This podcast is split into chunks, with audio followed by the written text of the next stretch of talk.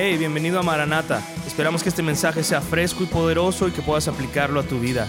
Gracias por escucharnos y disfrute el mensaje. Esta tarde vamos a estar estudiando acerca de Jesús a través del libro de Juan. Y nuestra meta como cristiano es siempre seguir a Jesús. Y lo seguimos a través de la palabra estar estudiando la palabra de Dios. Porque la palabra de Dios nos alimenta. La palabra de Dios nos muestra quién es Jesús y lo que Él ha hecho por ti. Y también en nuestro estudio bíblico vamos a ver cómo Jesús nos da enseñanzas para seguir buscándolo a Él. Ya sea que vayas corriendo a Él, ya sea que vayas caminando a Él, que vayas arrastrándote, que vayas gateando, como sea, pero tú tienes que buscar a Jesús. Y hoy vamos a ver una enseñanza muy padre. Y, también Dios, Jesús es el único que puede llenar ese anhelo profundo y ese deseo que tú tienes en tu corazón. No hay algo más. Entonces, hoy vamos a ver cómo Jesús enseña a la gente a su alrededor y les dice que Él es el pan de vida. Y vamos a hablar precisamente de eso. Jesús les va a decir cómo es cómo Él es el pan de vida y cómo Él es el único que, puede saciar el hambre de ellos. Pero también vamos a ver que la multitud no va a entender esto. La multitud no, no entiende esto porque no lo están viendo del lado espiritual. Ellos están pensando físicamente. Y ellos pensaban obtener a través de Jesús más comida gratis. Imagínate, si alguien te dice, te voy a dar comida, pues ahí vas a estar. La multitud estaba igual, quería comida gratis. Pero sabes que todos ellos estaban enfocados en su pancita más atleca, así como la de algunos de ustedes. Ah. Pero realmente mucha gente perdía el sentido de lo que Jesús estaba hablando. Ellos estaban pensando físicamente, bueno, este Jesús me puede dar una hamburguesita, un taquito de esos de San Pablo, ¿qué onda? ¿Cómo me puede Jesús ayudar a mí? Y tristemente hay mucha gente, cristianos, que cometen el mismo error.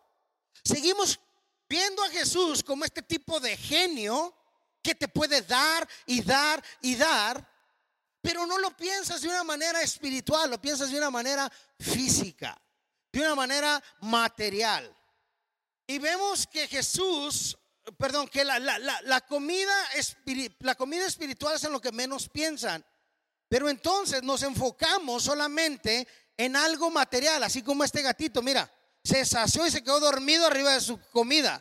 Cuando él ya está saciado, él ya no busca nada más porque ya sació su hambre física. Y muchas veces podemos buscar en el lugar equivocado nuestra comida. Bueno, esa es una realidad. Ah, te ríes porque te gustó, ¿verdad? La comida muchas veces nos puede llevar a lugares, la comida material muchas veces nos puede llevar a lugares donde no queremos estar. ¿Sí? Y estoy hablando en sentido figurado, porque tú, pues, si tú tienes hambre, vas a una taquería y te comes unos tacos, ¿ah? De hecho, si vas a ir, pues ahí invítame, ahí vamos juntos, ¿sale? Me encanta a mí comer tacos, no se nota, ¿va? Pero déjame decirte que la comida no trae felicidad. Puedes tener toda la comida del mundo, pero no te trae la felicidad. No te sacia internamente. Sacia tu pancita. Mira este chango, todas las bananas que tiene. Dios no te creó para ser lleno y satisfecho de las cosas de este mundo. Dios te ha creado a ti para que comas del verdadero pan. Y si estás tomando nota en esta tarde, el título de nuestro sermón está aquí en tus pantallas. Y este es, Jesús es el pan de vida. Jesús es el pan de vida. Y vamos a estar viendo Juan capítulo 6, versos 26 al verso 40. Así que por favor abre tu Biblia conmigo. Juan capítulo 6, verso 26 al 40. Y vamos a leer Juan capítulo 26, perdón, 6, verso 25 al verso 26. Vamos a leerlo. Dice así. Y hallándole al otro lado del mar, le dijeron, rabí, cuando llegas, ¿cuándo llegaste acá? Respondió Jesús y le dijo, de cierto, de cierto os digo, que me buscáis no porque habéis visto las señales, sino porque comisteis el pan y os saciaste. Vamos a orar, mis hermanos. Padre, gracias por tu palabra. Dios, gracias por, por lo bueno que tú eres con nosotros. Háblanos a través de ella y haznos entender el propósito que tú tienes en esta noche para que podamos aplicar tu palabra y llevar fruto en el nombre de Jesús. Amén. Entonces, comenzando aquí, nos damos cuenta en el verso 25 que la multitud encontró a Jesús del otro lado del mar de Galilea. Y quiero mostrarte unas diapositivas aquí en tus pantallas que nos van a, nos van a ayudar a entender qué es lo que está sucediendo con Jesús en esta porción de la escritura. Mira este, este, este mapa, todas esas cruces o todos esos puntitos rojos o estrellas son las ciudades que Jesús visitó. Pero nuestra historia toma parte en el mar de Galilea, al norte de Israel. No sé si lo alcanzas a ver ahí donde dice Sea of Galilee. Ahí arribita, al norte de Israel. Ahí es donde toma este lugar nuestra historia. ¿Dalo? Y el otro mapa que te voy a mostrar aquí es exactamente las enseñanzas de Jesús alrededor de la ciudad de Capernaum, al norte en el mar de Galilea. Y como vimos aquí, la multitud encontró a Jesús. Y le dice a Jesús, oye Jesús, ¿cómo llegaste hasta acá? Ayer estábamos del otro lado, ¿qué onda? ¿Cómo lo hiciste? Entonces, esta misma multitud es la misma multitud que Jesús había alimentado un día antes, ¿te acuerdas? Con unos pececillos y unos pedacitos de pan, alimentó a más de cinco mil hombres. Es la misma multitud, es el mismo bonche de gente. Y entonces vemos aquí, en esta siguiente diapositiva, vemos que en este lugar es cuando Jesús camina también sobre el mar en la noche cuando él había enviado a sus discípulos. Entonces todas estas historias están tomando lugar en este, en este versículo que acabamos de leer, el verso 25. La siguiente mañana, en el verso 25, encontramos a la multitud que viene y le dice Jesús, ¿cómo llegaste hasta acá? Y mientras la, la, multitud estaba ahí, ¿qué crees que hizo Jesús? Empezó a enseñarles. Él no se quedó callado. Dijo, bueno, pues ya llegaron aquí. Así que, ¿por qué crees tú que estaba la gente alrededor de Jesús? ¿Por qué crees tú que la gente estaba siguiendo a Jesús? Piénsalo. ¿Qué piensas? Tenía hambre, bueno. Tenían una cosa en su mente y era comida gratis. Ellos vieron a Jesús y lo vieron como, pues este es el que se va a pichar las hamburguesas del Carlitos, ni modo. Jesús es el que nos va a dar, el que nos va a alimentar y nos va a llevar a los tacos San Pablo. O sea, lo veían como este genio que podía proveerle el alimento. ¿Por qué? Porque ellos sabían que Jesús podía hacer el milagro, pero Jesús también sabía que ellos estaban ahí nomás por la comida. Entonces, mira lo que Jesús les dice en el verso 26. Respondió Jesús y les dijo, de cierto, de cierto os digo que me buscáis, no por lo que habéis visto de señales, aquí está, sino porque comisteis el pan y os saciasteis, o sea, comisteis comida gratis. Por eso me estás buscando. Lo que Jesús les estaba diciendo aquí es que regresaron al día siguiente, no por las obras que Jesús hizo, no por los milagros que él hizo, no es porque la gente lo amara tanto, sino porque quería buscar un beneficio de Jesús. Y esto era que querían más cosas para ellos. Cuando vemos a Jesús hacer este tipo de declaraciones, porque ahí los está enfrentando con la verdad. Ustedes no están aquí para escuchar, para ver los milagros, ustedes están aquí porque yo les di de comer.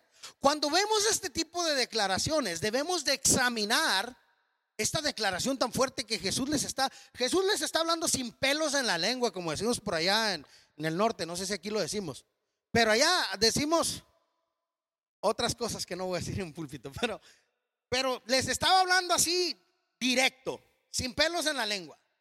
Y les dijo, ustedes están aquí porque quieren mi comida, no por los milagros que hice, ni tampoco porque vienen a escucharme. Entonces, debemos de nosotros mismos pausarnos y tomar un minuto y pensar, ¿por qué estamos siguiendo a Jesús? Piénsalo. Cristiano, ¿por qué estás tú siguiendo a Jesús? ¿Por qué es tu, tu, tu ah, lámpara de genio que la, le, le, raspas y te va a salir y te va a conceder tus deseos? ¿O por qué estás tú siguiendo al maestro? Piénsalo. La Biblia nos enseña que Dios mira el corazón de las personas y examina el motivo que hay aquí dentro de nosotros. Y si Dios hace, hace esto, de examinar nuestro corazón, sería bueno que nosotros mismos también lo pusiéramos en revisión para ver qué está sucediendo aquí. Si tenemos los motivos correctos por seguir a Dios o no. Algunos siguen al Señor Jesús por vanagloria, pero otros realmente lo siguen porque es su maestro. ¿Cómo lo estás tú? Examínate. De hecho, el rey David decía, él, él se ponía en la brecha. Y no voy a poner este verso porque no lo traje, pero ahorita se me vino a la mente. Él decía, examíname, oh Dios, y conoce mi corazón. Y mira si hay dentro de mí alguna cosa perversa que no te agrade. Uy, él ponía, se ponía delante de Dios y le decía, Dios, aquí estoy, soy un libro abierto. No estoy escondiendo, escondiendo nada. Examíname y mírame. Si la estoy regando, pues ayúdame, límpiame. Pero estoy aquí como un libro abierto, Señor. Y eso es, eso es lo que debemos estar haciendo, hermanos. Debemos estarnos asegurando que nuestro corazón está en el lugar correcto. Que no buscamos a Jesús por un interés propio de querer obtener un milagro, de querer obtener una ganancia deshonesta. Pero que buscamos al Maestro por lo que Él es y por lo que Él hizo en tu vida. Y ellos estaban enfrentando, esta gente estaba enfrentando esa realidad cuando caminaron a Jesús y Jesús les dijo, no, chiquitos, yo no me voy a, a mí no me vas a dar a tole con el dedo. Ustedes vienen porque les encanta que les dé de comer. Pero no vienen por las obras ni el milagro ni porque me aman a mí. Esta multitud lo único que quería era cosas materiales. Y eso es bien común, ¿sí o no? Bien común. En Baja California, aquí no, allá en Baja California, yo tuve la bendición de poder llevar alimento, despensas, este, ropa, juguetes, regalos a comunidades olvidadas. Nada más le decíamos a una persona cuando íbamos llegando a la comunidad que traíamos despensas, juguetes y ropa y en cuestión de 5 o 10 minutos estaba la multitud de gente queriendo recibir algo a cambio. Y empezábamos a las despensas, la ropa, los juguetes a los niños, etcétera, etcétera. Y gracias a Dios, Baja California es un lugar que has bendecido por mucha gente que viene de Estados Unidos y trae ropa y, trae despensa. Entonces hay mucha manera de hacer este tipo de eventos. Acá es más difícil. Pero lo que nos dimos cuenta es que una vez que la gente recibía todo esto, se iban. Les decíamos, vamos a hablar de la palabra. Mm, eh, y agarraban y se iban. Entonces no querían nada con la palabra de Dios. Y después cambiamos la estrategia. Dijimos, ah, no, primero palabra y después los regalos. ¿Y qué crees que sucedía? Pues la gente llegaba y se sentaba y ya no se iba porque había una despensa después. Y había juguetes, había ropa. ¿Qué motivos hay en nuestro corazón, hermanos? Somos igual con Dios. Piénsalo, no me contestes. No me digas a mí, pastor, yo no soy así. O pastor, la neta, yo sí soy así. No me digas, pero pon ese check en tu corazón. A todos nos encanta la comida gratis, ¿sí o no? ¿Sí o no? A ver, levanta tu mano si a ti te gusta la comida gratis. A todos nos encanta la comida gratis. Pero Jesús es tu proveedor. Es la persona que te va a dar siempre y cuando lo busques de corazón. Pero si lo buscas por un fin de, economía o ganancia deshonesta, pues no va a suceder nada en tu vida. Y esto es lo que estaba pasando con estos hombres. Ahora, Jesús amaba a esta multitud y quería alcanzarlos. Pero para que, para que él pudiera hacerlo, Jesús sabía que tenía que retar el motivo por el cual ellos estaban buscándolo. Para poder enfocarlos a ellos a la verdad. Y ahorita vas a ver de qué te estoy hablando. Jesús les lanza un reto y mira lo que les dice en el verso 27. Escucha, verso 27. Trabajad no por comida que perece, sino por la comida que a la vida eterna permanece, la cual el Hijo del Hombre os dará, porque este señaló Dios el Padre. Esto que Jesús está diciendo aquí es un recordatorio para nosotros. No gastes tu tiempo en las cosas del mundo, o sea, no trabajes para lo que no tiene sentido. Por las cosas materiales. Hoy estoy chambeando porque quiero un carro nuevo, porque quiero una moto nueva, porque quiero un vestido, porque quiero un anillo, una, un, collar, unos aretes con unos diamantes, qué sé yo, porque quiero el nuevo iPhone, etcétera, etcétera, etcétera, etcétera, etcétera. Pues digo, está bien, ¿no? O sea, si Dios te lo da, pues qué chido. Pero que no sea tu motor, que no sea lo principal en tu vida, que no quites el pan inclusive que va a tu boca para obtener lo que quieres, porque si sí, ahí traes un carro nuevo, pero estás endeudado por todos lados.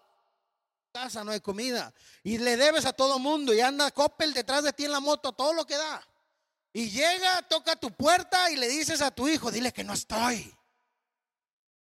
Ay, pisé algunos callitos por ahí porque varios se rieron. Entonces, no gastes tu tiempo en las cosas materiales porque son temporales, pero enfócate en lo eterno.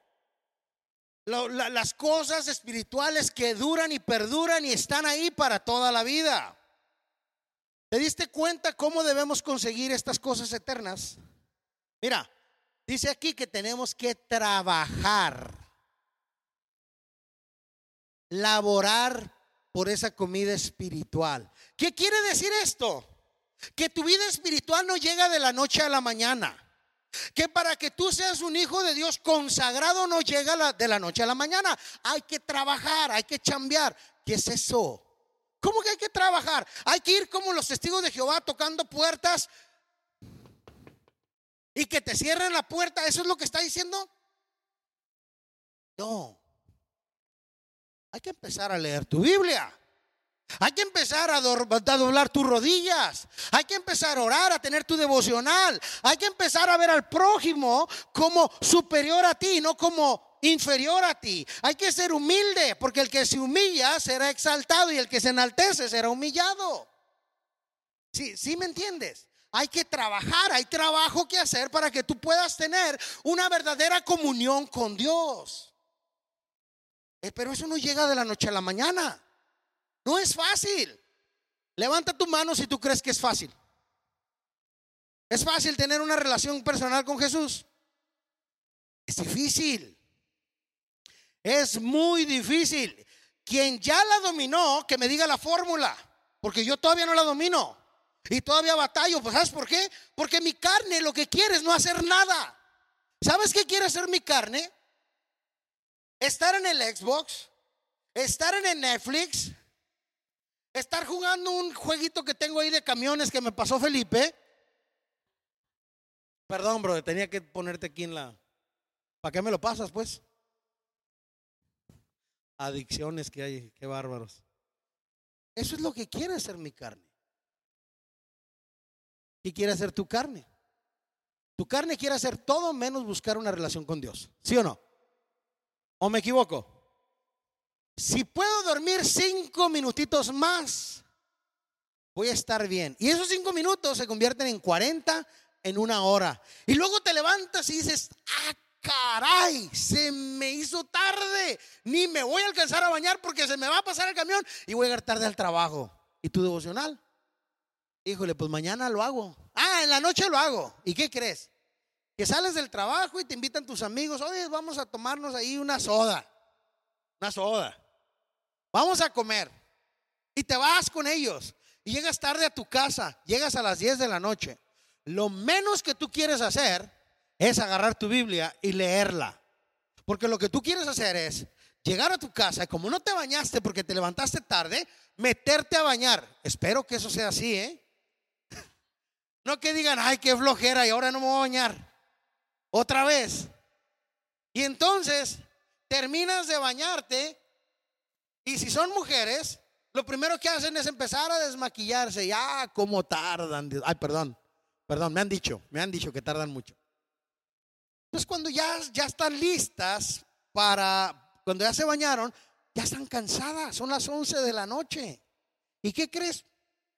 Otra vez, a dormir se ha dicho, porque mañana hay que levantarse temprano. Pero te prometo, Dios, que mañana, mañana voy a hacer el, voy a, voy a, mañana creo que, no, sí me voy a levantar, vas a ver.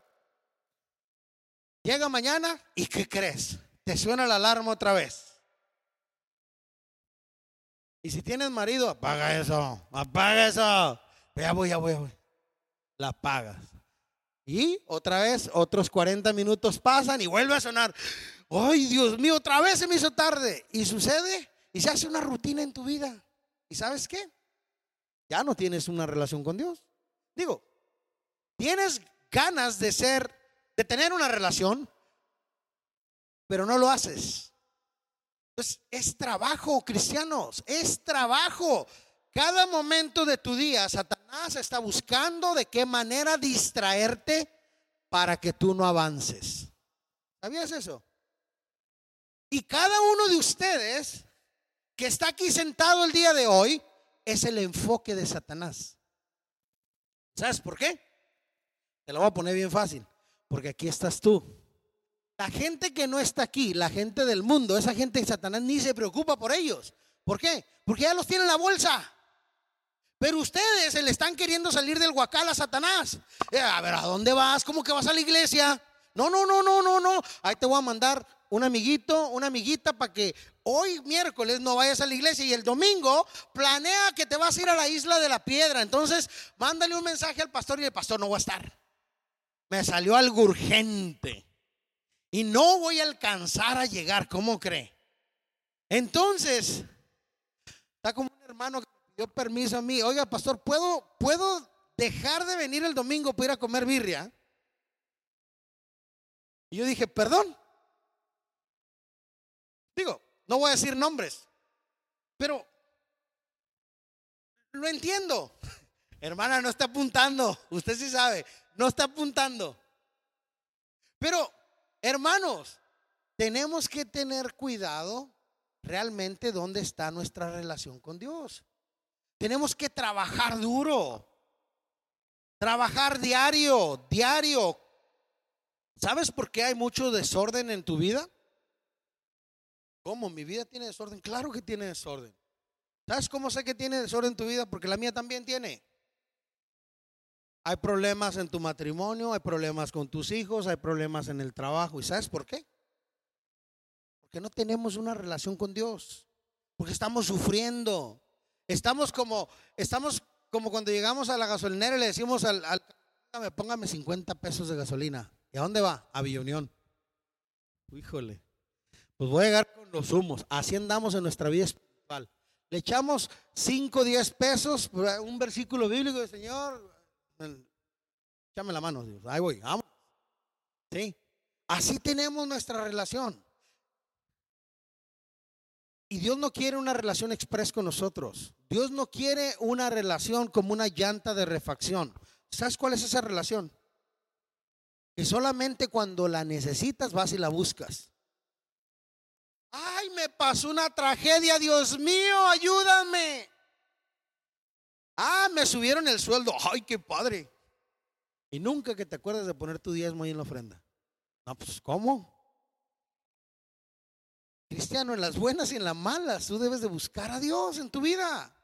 Y debes de crecer. Por eso hay tanto desorden en nuestra vida. Debemos de caminar con Dios, hacer lo básico, leer tu Biblia, orar, ser fieles a Jesús, ser fiel aquí en tu iglesia, sirviendo, involucrándote y vas a empezar a crecer como este plan que tenemos aquí, mira. Ese es un plan que diseñamos para todos ustedes al inicio del año. ¿Cómo quieres crecer en tu vida espiritual? Ahí está. Asiste a la iglesia, conéctate, busca. ¿Qué, ¿Qué, es lo que vas a buscar? Busca personas a las que le puedas compartir la palabra. y sirve, conéctate.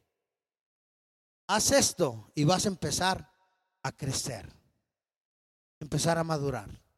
Y el desorden en tu vida va a empezar a agarrar un orden. Pero es trabajo, toma trabajo. Y tiene que estar el corazón alineado con querer. Si no quieres, ¿qué crees que va a pasar? ¿Quieres saber qué va a pasar? Nada, absolutamente nada va a pasar en tu vida.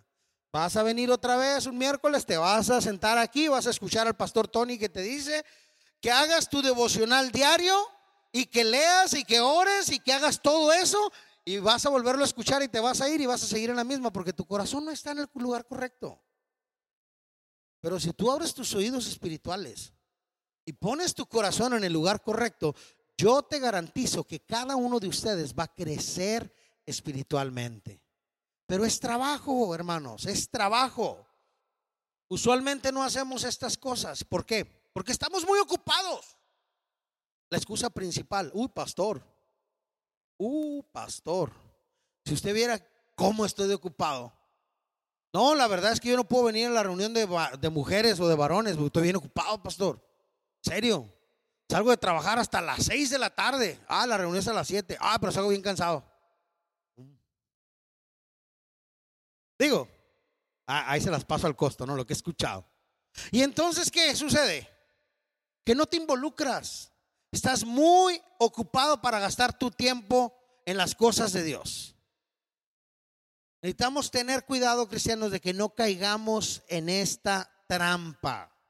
La trampa donde estás ocupado, la trampa donde no quieres una relación con Dios. Porque esa es la trampa de Satanás para ti. Esa es la estrategia de Satanás para ti y para mí. Que no haga nada. Es más, te sientas en el sillón y empieza Satanás a decir, ah, hacerte piojito, ya estás tú. Ándale, duérmase, mi niño, duerma. Y el Espíritu Santo, lee tu Biblia. lee tu Biblia.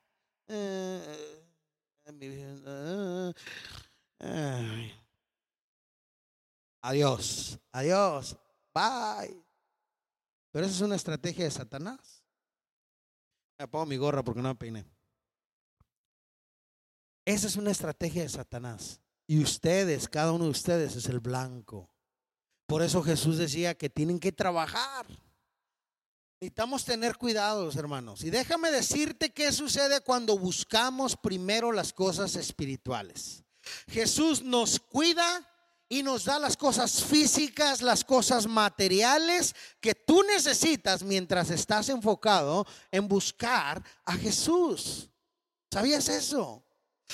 Dice David en el Salmo 37, 25, dice, joven fui y he envejecido y no he visto justo desamparado ni su descendencia que mendigue pan. O sea, está este ruquito, este rey anciano, diciendo, joven fui, ya estoy ruco, ya me envejecí. Pero en todos estos años que he tenido de ministerio como rey, no he visto ningún justo de su desamparado, ni los hijos de sus hijos, ni los hijos de sus hijos de sus hijos que mendiguen pan. Es que quiere decir que mientras tú estás ocupado en tener una relación personal con Jesús, en las cosas espirituales, Jesús se ocupa de tus necesidades y te provee para que tú no estés distraído, pero estés buscando a Dios. Y es por esto que Jesús se describe como el pan de vida. Mira lo que dice el verso, perdón, Mateo capítulo 6, verso 31 al 33. Y no me va a alcanzar el tiempo para el estudio, ya estoy viendo, porque, ah, qué bárbaro, cómo hablan ustedes.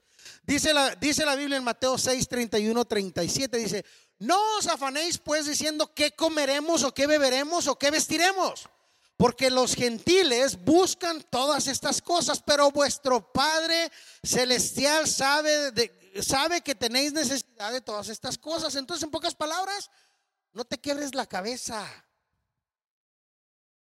Ay, es que quiero un vestido, necesito un vestido, unas zapatillas. Necesito un short nuevo, un, una, un pantalón nuevo, una gorra, no tengo comida. Ey, no te afanes. Dios sabe, tu Padre Celestial sabe que tienes necesidad de estas cosas. Entonces, mientras seguimos a Jesús, el verdadero pan de vida, Él nos ayuda en nuestras necesidades físicas, pero tenemos que seguirlo. Vamos a continuar leyendo versos 28 al verso 31 y le vamos a aplastar la chancla para poder terminar, porque, porque si no, no vamos a alcanzar a terminar. Dice, entonces le dijeron, ¿qué debemos hacer para poner en práctica las obras de Dios? Respondió Jesús y les dijo, esta es la obra de Dios, que creáis en el que ha enviado. Le dijeron entonces, ¿qué señal pues haces tú para que veamos y te creamos? ¿Qué obra haces? Nuestros padres comieron el maná en el desierto, como está escrito, pan del cielo les dio a comer. ¿Te diste cuenta cuál es la pregunta que le hace la multitud a Jesús en el verso 28? Mira, verso 28. Ellos le preguntaron, ¿qué debemos hacer para poner en práctica las obras de Dios? Ellos querían saber qué tipo de obras agradarían a Dios. ¿Qué podrían hacer ellos ser feliz a papá Dios? Es lo que ellos estaban preguntando. ¿Cómo podemos tener contento a Dios? Eh, eh, y, y la realidad es que esta pregunta es la misma pregunta que se hace cualquier religión en este mundo. La pregunta que ellos hacen es, ¿qué pueden hacer para hacer feliz a Dios? Y tú sabes cómo se formaron las religiones. ¿Cómo tenemos tantas religiones alrededor del mundo? Porque cuando Jesús vino, Él no instituyó ninguna religión. ¿Sí sabías eso? Él no dijo, ok, la religión cristiana es la buena. Él nunca dijo eso. Él no dijo la religión católica es la buena. Tampoco dijo la, religión testiga de Jehová es la buena. Jesús nunca mencionó una religión. Jesús no estaba interesado en una religión. ¿Sabes cómo se formaron la religión? Las religiones es el intento del hombre tratando de llegar a Dios. Escúchame. Es el intento del hombre tratando de llegar a Dios a su manera, como ellos quieren, pero nunca basados en lo que es la palabra de Dios. Porque Jesucristo no vino a predicar religión. ¿Sabes qué vino a predicar Jesucristo? Una relación personal. A mí no me importa si vas a una iglesia católica o vienes a una iglesia cristiana o una iglesia mormona. Lo principal es tu relación personal con Jesús. Yo creo sinceramente que hay personas en otros grupos que no son cristianos que tienen verdaderamente una relación personal con Jesús. Tengo amigos católicos que yo te puedo decir, esos amigos, segurito, me los encuentro en el cielo. Segurito. Una vez me sorprendió un padre, un padre ahí en Querétaro, yo lo escuché hablar y se para el padre enfrente de, una, de un grupo de, de universitarios y era un debate entre un mormón, un cristiano y un sacerdote. Y este sacerdote dijo, ahí enfrente de todos, yo era uno de los jóvenes que estaba ahí sentado. Él dijo esto, dijo, la iglesia católica reformada, que es la que yo represento, católica reformada, nosotros no creemos en los santos y no creemos en María. Nosotros creemos en una relación personal con Jesús. Y cuando él dijo eso, dije yo, ¿es un pastor? ¿Este amigo qué? Es un sacerdote.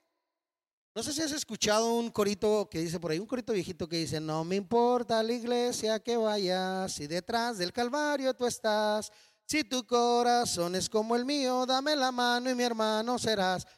Eso es verdadero. No importa en qué religión tú estés.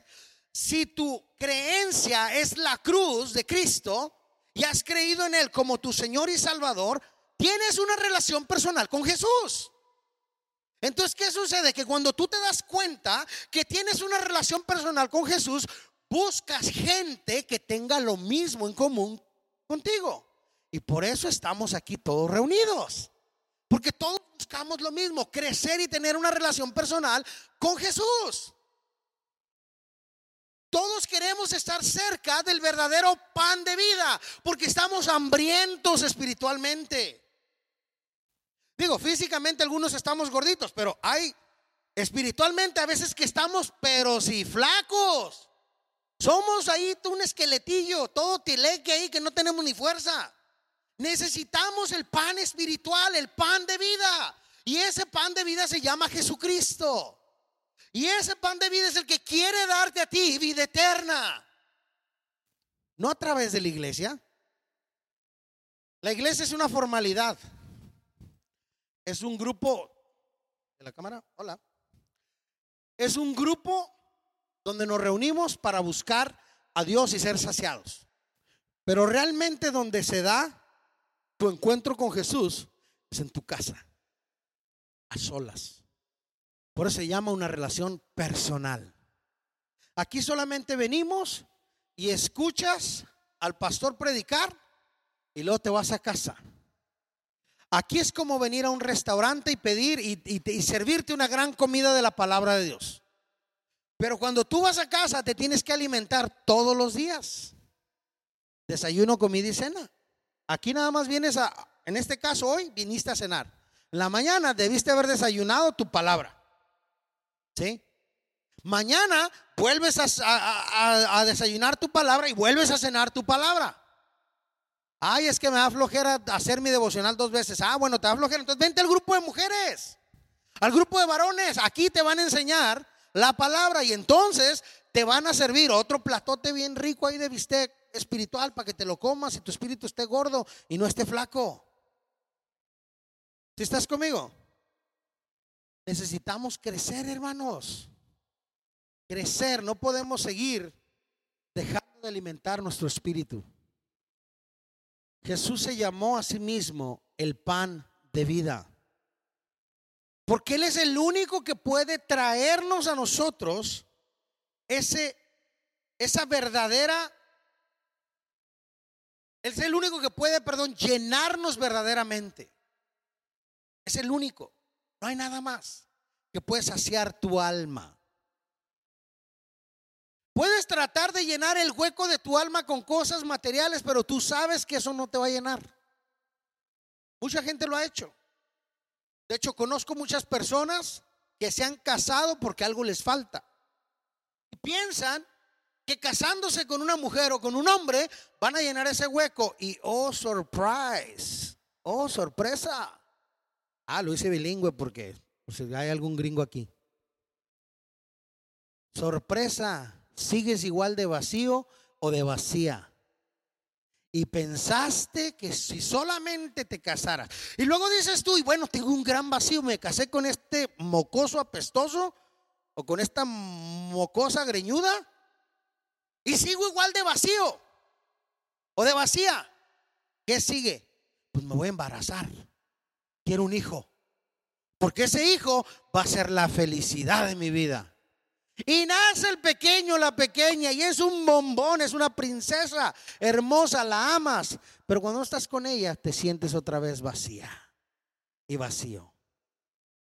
¿Sabes que mucha gente se ha suicidado por ese vacío? Mucha gente ha perdido la vida por ese vacío.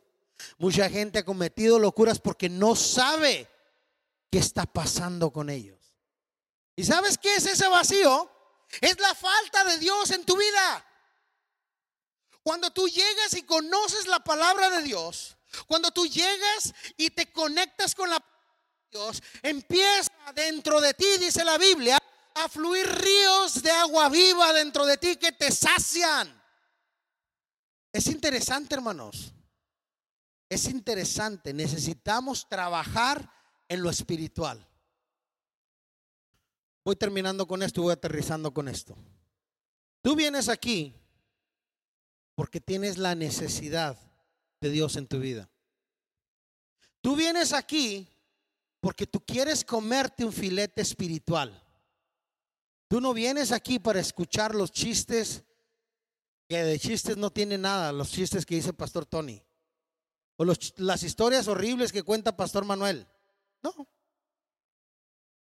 Tú vienes aquí porque necesitas la palabra de Dios. Y déjame decirte algo, Dios quiere tener un encuentro contigo. Dios anhela desde lo más profundo de su corazón tener un encuentro contigo. Dios anhela escudriñar tu corazón, como dijo eh, el, rey David, examina mi corazón y mira qué hay dentro de mí. Y Dios quiere agarrar tu corazón y empezar a limpiar y quitar todo lo que estorbe para que tú te puedas conectar con Él y tener una relación personal y puedas crecer. Dios anhela eso. La pregunta es si tú lo anhelas. Yo creo que sí. Yo creo que sí porque aquí estás. Y el hecho de que estás aquí quiere decir que hay algo dentro de ti diciéndote yo necesito de Dios. Y déjame decirte que Dios te ama. Que no importa por lo que tú estés pasando el día de hoy, Dios te ama. Que no importa si la semana ha sido difícil, Dios te ama. Que si no tienes nada en tu casa para comer, Dios te ama y Él te va a proveer. Que si no tienes recursos para seguir adelante esta semana, Dios te ama y confía en Él. Porque Él es tu proveedor. Si Dios alimenta las aves del cielo, ¿cuánto más no va a alimentar a sus hijos? Jesús es el pan de vida. Cualquiera que viene a mí, yo no le echo fuera, dijo Jesús. Yo no lo rechazo. ¿Está tu alma hambrienta, sedienta? ¿Está tu alma anhelando, deseando ese encuentro con Jesús? Yo quiero pedirte que te actives. Tal vez es un área muy difícil y cuesta mucho trabajo activarte, empezar a hacer tu devocional, empezar a venir a la iglesia, empezar a venir a las reuniones extras aparte del servicio regular. Cuesta trabajo, sí, sí cuesta trabajo. Nadie dijo que era fácil. No es fácil. Es difícil. Dice la palabra de Dios que solamente los valientes arrebatan el reino de los cielos. Los cobardes no. Los valientes. ¿Qué tipo de cristiano eres tú? ¿Qué tipo de seguidor eres tú? ¿Eres de las personas como estas cinco mil personas que llegaron y que estaban buscando ser saciados físicamente?